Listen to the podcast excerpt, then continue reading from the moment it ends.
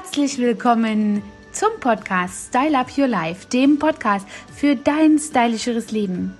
Ja, und heute zum Ostersonntag habe ich eine ganz besondere Geschichte, die auch ein klein wenig länger ist.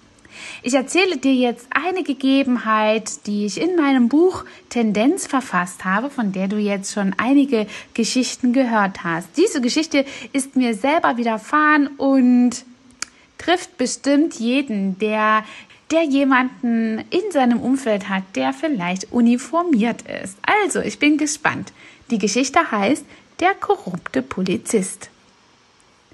Stolz fuhr ich mit meinem mühsam zusammengesuchten Einkäufen in meinem klapprigen, aber treuen Ford Mondeo Baujahr 1995 nach Hause.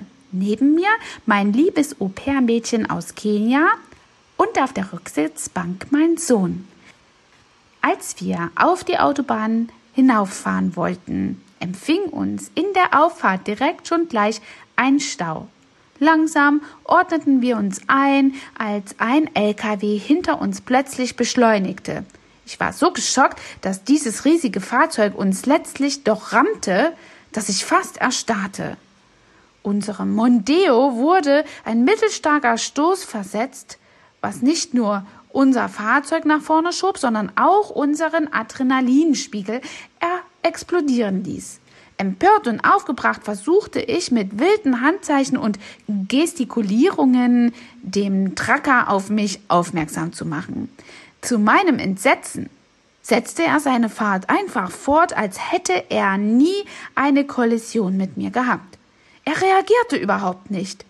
Noch aufgeregter darüber, dass ich nicht nach unserem Wohlbefinden Ausschau gehalten wurde, rief ich die Polizei an. Mit kurzen und knappen Schilderungen während der Fahrt wurde ein Beamter des Notrufes von mir informiert. Er fragte mich, ob ich womöglich dem Sattelschlepper folgen könnte, um weitere Informationen zu sammeln. Mit einem Gefühl im Bauch, was wohl vergleichbar mit einem Tatorteinsatz war, sagte ich ja. Immer noch über das Handy im Dialog mit dem Beamten versicherte er mir, eine Streife hinterherzuschicken. Ich sollte mich nicht sorgen. Noch war es einfach, dem LKW zu folgen und der Stau hatte sich ja noch nicht aufgelöst und es ging nur zäh voran. Unterdessen bekam ich einen Anruf von einem Streifenwagen, der unterwegs war, den Tragfahrer und mich aus dem Verkehr zu ziehen. Ich hatte ihm seinen Kollegen nochmals die genauen Daten mit exakter Position, auf der wir uns fahrenderweise befanden, gegeben. Inzwischen löste sich der Stau auf. Es gelang mir, diese Information noch mitzuteilen, denn nun wurde der Verkehr wieder schneller und es war nicht in meinem Interesse, eine Verfolgungsjagd zu machen. Nach einer etwa zehnminütigen zügigen Fahrt hatte uns die Streife gefunden und wir sahen ein Bitte folgen am Polizeiwagen aufleuchten. Unter einer Brücke zum Stehen gebracht, stieg der Fernfahrer aus und die Polizistin verlangte sehr emanzipiert nach seinen Papieren. Der Polizist kam zu mir und wollte ebenfalls alle Dokumente. Mir fiel sein Hemd auf, welches zwei Knöpfe weit offen stand. Darin schmickte er sich mit einer Kette, an der sich ein Anhänger mit einem Flugzeug befand. Diese Kette war so eng, dass ich ihm nicht zu tiefem Atmen veranlassen wollte, um das Reisen des Goldstückes zu provozieren. Ich schilderte dem Polizisten, wie sich alles zugetragen hat, mit fester Überzeugung aus seinem Verständnis. Indes kam die Polizistin und teilte mit, wie der Truckerfahrer sich geäußert hatte. Ich wurde regelrecht hypoxisch, als ich hörte, er würde überhaupt behaupten, ich wäre in seinen Truck hineingefahren. Gleich konterte ich, dann hätte ich ja auf der Autobahn rückwärts fahren müssen. Dann hätten Sie ja auch stehen bleiben können, denn Ihnen ist ja dann wohl ein Schaden entstanden. Diese Argumentation brachte den Tragfahrer zu einer Neuauflage seiner Interpretation und er erzählte uns dann er habe überhaupt nichts bemerkt von einer Kollision. Der Polizist erahnte nach meinen Äußerungen sofort, dass ich mich nicht zufrieden geben würde und mir auch nichts weismachen ließ von einem Mann schon gar nicht. Ich glaube, er mochte keinen Umgang mit Frauen, die wussten, was sie wollten und war gleich auf der Seite des Trackers. Die Situation drohte auszuschreiten. Ich wollte mir das unter keinen Umständen gefallen lassen. Besonders nicht nach einer Scheidung mit so einem ekelhaften Mann. Ich war auf ein solches Macho-Gehabe von einem Mann einfach sehr allergisch. Die Polizistin bemerkte meine aufgebrachte und leicht hysterische Art schnell und nahm noch die Zeugenaussagen von meinem kenianischen Au pair und meinem Sohn auf. Sie konzentrierte sich einfach ziemlich klug auf die Fakten, was mich wieder ein wenig besänftigte. Der Polizist hörte, dem Polizisten hörte ich noch sagen, lass uns es kurz machen. Das Spiel fängt gleich an. Ich will nach Hause. Deutschland, Polen. WM 2006.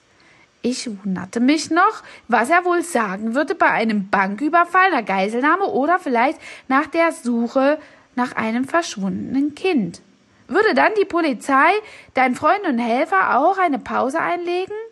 Na, aber bestimmt fällt so etwas für diese zwei Dumpfbacken einfach nicht in den Kompetenzbereich. Mit diesem Gefühl von leichter Machtlosigkeit in dieser Situation und den Folgen dieses Tracker-Intermezzos, der Ambition, dies nicht einfach so hinzunehmen, fuhr ich dann nach Hause. Ich versuchte mich mit positiven Dingen abzulenken und mich etwas aufzumuntern. Ganz nach dem Motto Look at the bright side of life die Scheidung erfolgreich hinter mich gemacht, gebracht, perfektes Au-pair-Mädchen für meinen Sohn, unsere liebe Rachel, Arbeit bis zum Abwinken und dann nettes Wochenende vor mir. Und nicht zu vergessen die neuen Klamotten vom Einkaufen. Positiv war ich auf das Heimatfest eingestimmt, was am Wochenende vor der Tür stand, bei dem ich all meine Ideen eingebracht habe und auch diese gut angenommen wurden. Das ist nicht so alltäglich im Hunsrück und ich war mächtig stolz darauf. Montags davor rief mich dann dieser Polizist an, der noch einmal mit mir über die Unfallhergangsgeschichte sprechen wollte.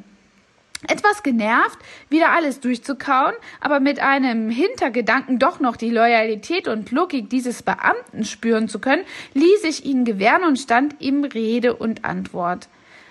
Als alles soweit besprochen war, glaubte ich meinen Ohren nicht trauen zu können.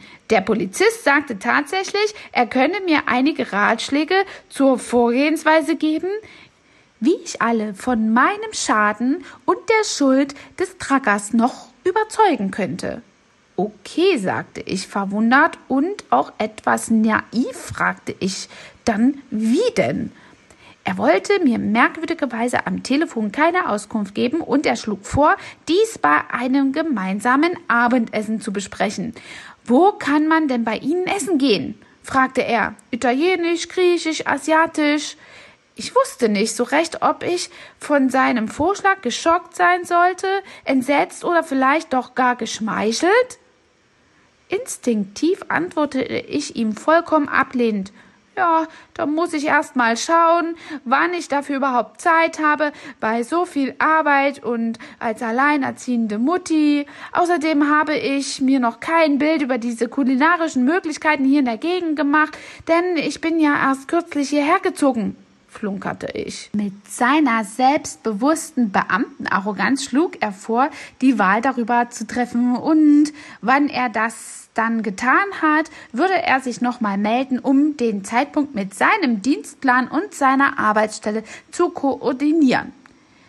Damit ich ihn erstmal von der Pelle bekam, verpflichtete ich oder pflichtete ich ihm bei. Mein Plan war es, ihm später einfach abzusagen. Ich hoffte, dass der Fall schon bearbeitet war, bevor er überhaupt zum Zuge kam. Es kam das Wochenende. Das Büchenbeuner Heimatfest stand vor der Tür. Ich hatte noch einige Besorgungen zu machen. Wieder mal selbst von meinem Spontaneinkauf überrumpelt und völlig unvorbereitet so viele Kleinigkeiten auf einmal ins Haus zu bringen, gleichzeitig meinen zweieinhalbjährigen Sohn zum Laufen zu animieren, suchte ich wahllos in meiner viel zu kleinen Handtasche nach dem Schlüssel. Alle Bemühungen wurden darauf gerichtet, nichts herunterfallen zu lassen.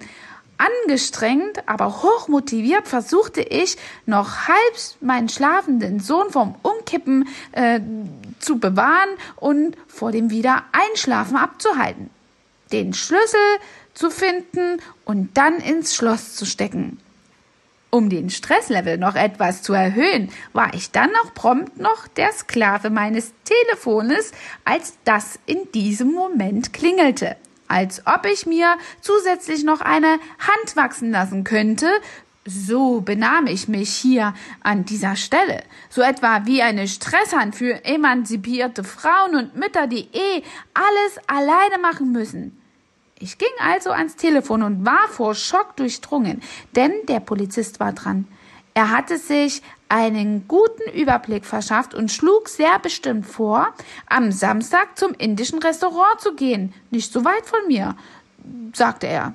Ja, okay, ich rufe gleich zurück, antwortete ich, um aus dieser Situation herauszukommen. Ich rufe aber gleich zurück, rief ich ihm noch hinterher. Er hörte aber gar nicht richtig zu und bewarf mich verbal noch mit einigen Infos zur Abfahrt. 18 Uhr bin ich dann bei dir und hol sie ab. Der Stress und die unüberschaubare Situation hielten an diesem Tag noch ein paar Stunden an. Mein Sohn brauchte dringend meine uneingeschränkte Aufmerksamkeit, besonders nach dieser dramatischen Trennung und Scheidungserfahrung. Somit machte ich dem Klischee einer Multitasking-Powerfrau alle Ehre und verlor mein Vorhaben, diesen Polizisten anzurufen, fatalerweise aus den Augen. Streng nach Zeitplan organisierte ich den kommenden Tag und alle für mich vorgesehenen Aktivitäten auf diesem Heimatfest. Es machte den Eindruck, als könne ich mich selbst managen und organisieren, dass ich die Sympathie aller Bekannten und Freunde und auch der Familie bekam. Das tat gut. Das, das war auch wirklich so gut. Das fühlte sich so gut an. 17.30 Uhr brachen wir mit dem Fahrrad auf. Mein Sohn, das afrikanische Au pair und ich fuhren endlich nach Hause, um uns in die richtige Abendgarderobe für das Dorffest zu begeben.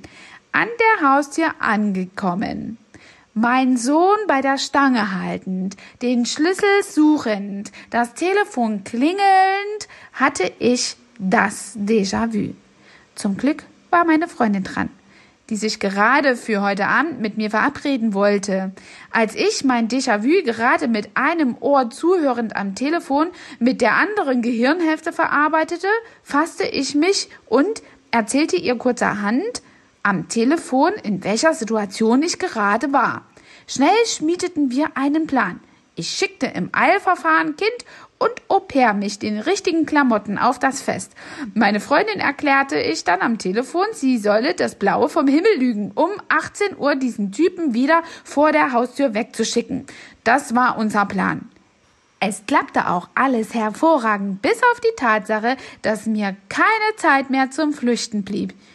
Der Polizist fuhr mit einem schwarzen, schicken BMW mit getönter Scheibe vor. Ich vermutete, dass dies sein Dienstwagen war. Das Nummernschild mit RLP ließ darauf schließen. Nun saß ich wie eine emanzipierte Maus im Mauseloch, um meine Burg zu verteidigen. Es klingelte einmal, zweimal und letztlich ungeduldig, bestimmt Sturm, bis meine Freundin kam. Die erklärte ihm, ich sei nicht da, weil mein Sohn ins Krankenhaus äh, gefahren wurde. Denn auf der Hüpfburg des Festes hat sich der Kleine den Fuß verstaucht. Die Tatsache, dass ich so durcheinander gewesen bin, veranlasste sie, zum herzufahren und sie davon zu informieren, erklärte meine hilfsbereite Freundin. Mutter und Kind waren jetzt noch in der Notaufnahme, weil da war so viel los. Keine Ahnung, wie lange die beiden da brauchen und ob sie auch wiederkommen. Ich soll auf jeden Fall informieren darüber, dass das mit dem Dinner heute Abend nichts wird und es leider nicht klappt. Ein andermal vielleicht. Ich habe zwar gehört, wie sie das mit ihrem weiblichen Charme glaubhaft vermittelte, aber ich weiß nicht, ob sie dabei rot geworden ist. Er sagte jedenfalls, dass er warten würde, nicht aufgebend, aber trotzdem dezent, sagte sie, an der Notaufnahme war heute sehr viel los und Kinder werden ja voraussichtlich meistens da behalten. Sie wollte ja vermeiden, dass er noch da blieb und das Ganze vielleicht irgendwie unglaubwürdig werden zu lassen. Hinnehmend wartete ich sehr geduldig darauf, dass der Motor des Autos wieder ansprang und er endlich das Weite suchen würde. Wir rechneten nicht damit, dass dieser Polizist doch noch blieb. Um auch nicht durchs Fenster gesehen zu werden, vermied ich es, im Haus herumzulaufen. Ich robbte direkt äh, unter dem Fenster, was äh, gute Einsicht auf unsere Einfahrt gewährte. Sehen konnte ich den Bullen zu diesem Zeitpunkt nicht, aber ich verfolgte wie eine Agentin in einem eigenen Auftrag alle seine Schritte mit den Ohren vor, zurück, mit den Fußspitzen tippend. Nach einer Weile versuchte er, sich die Sicht durch das Fenster, durch das ein oder andere Fenster zu verschaffen. Er tappte wie in einem mittelguten Krimi ums Haus herum. Seine Aktionen und Bewegungen schärften die Wahrnehmung meiner Ohren. Leider konnte ich noch nicht mal eine SMS schreiben, um meiner Freundin Bescheid zu geben, die nun zum Sitter meines Au-pairs und meines Sohnes geworden sein zu scheint. Hoffte ich auf jeden Fall. Weil dieser Polizist mich pausenlos übers Handy versucht hat zu erreichen, stellte äh, ich es einfach aus. In meinen Gedanken hatte ich diese Kette um seinen Hals vor Augen und durch dieses cholerische, wutausbrecherische Verhalten oder stark erhöhten Puls immer mehr zur Spannung geriet und zu platzen drohte. Er harrte volle zwei Stunden aus, in denen ich anfing, das Gras wachsen zu hören. Ich konnte es nicht fassen, dass er sogar anfing, eine Runde durch meinen Garten zu drehen, um durch die Terrassentür zu schauen, wer und ob da jemand sei. Das war doch offiziell Hausfriedensbruch. Er war doch also Polizist der besonderen Art. Also einer mit so viel Autorität ausgestattet und äh, seine Position ausnutzend. Was ein Arsch, dachte ich. Mir gingen alle Storys meiner Kunden durch den Kopf, die mit einem Polizisten liiert waren.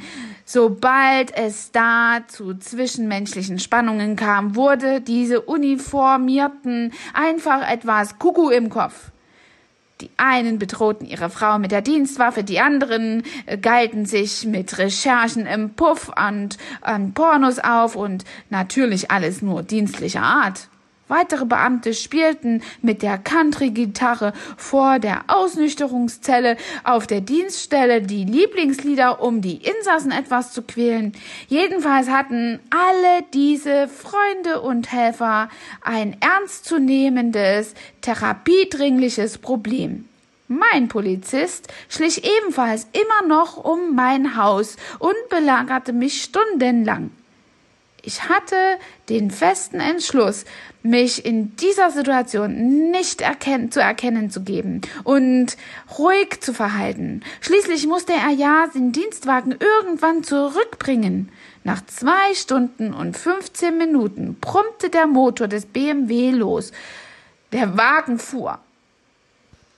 Wie ich den Geräuschen, die sich langsam vom Haus entfernten, entnehmen konnte, war er eben am Losfahren. Dies war der Zeitpunkt, an dem ich mich von meiner von meinem sicheren Platz unterm Fenster langsam und ganz vorsichtig löste und über die Fensterbank hinauslunzte und schaute, ob er tatsächlich wegfuhr. Als ich das Auto wirklich um die Kurve biegen sah, stand ich richtig auf. Meine Beine waren völlig eingeschlafen.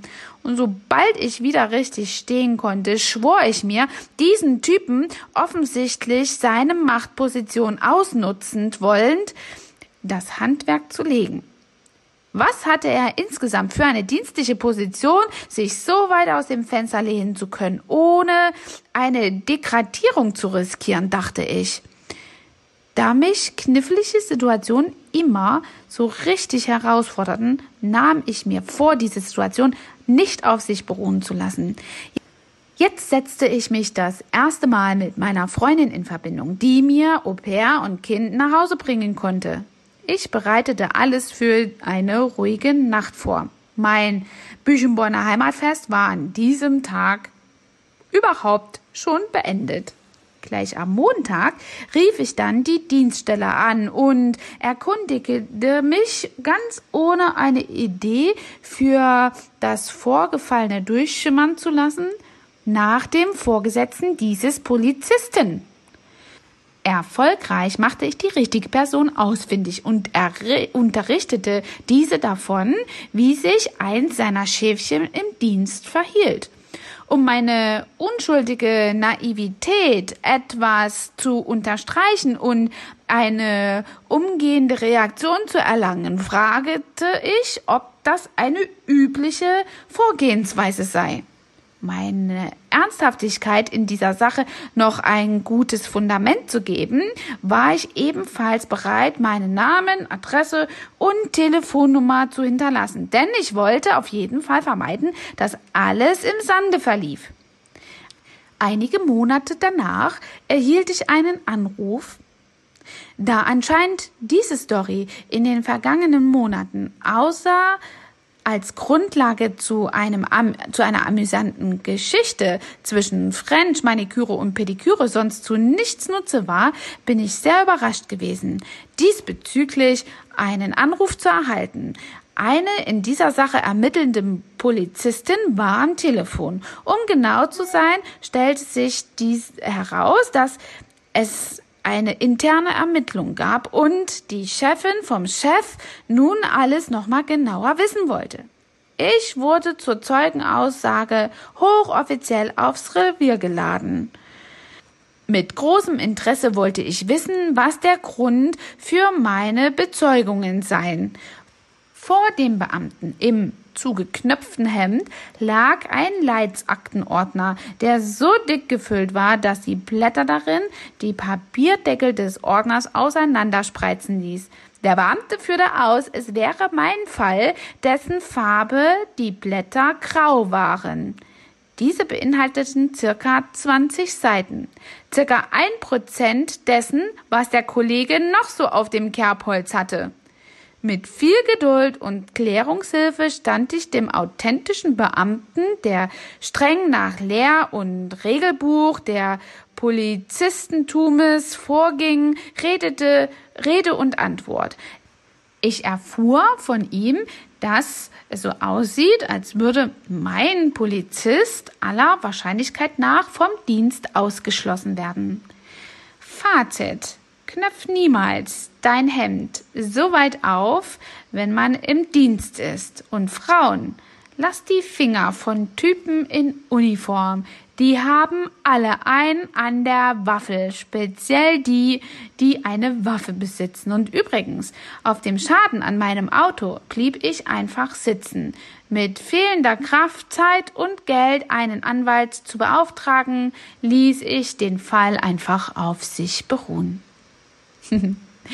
Eine kleine Geschichte aus meinem turbulenten Leben und diese Geschichte hat oft jemand im Kosmetikstudio zum Lachen gebracht und hoffe, dass ich das heute auch mit dir getan habe. Bis dahin wünsche ich dir noch einen schönen Ostersonntag und freue mich auf deine Bewertung. Am Ende oder in den Show Notes findest du weitere Informationen, wie du mit mir in Kontakt kommen kannst. Das war dein Podcast Style Up Your Life, dem Podcast für dein stylischeres Leben. Hat dir diese Folge gefallen und du möchtest vielleicht sogar mehr davon? Dann Abonniere den Podcast Style Up Your Life, damit du keine Folge mehr verpasst, um dein stylisches Leben noch stylischer zu machen.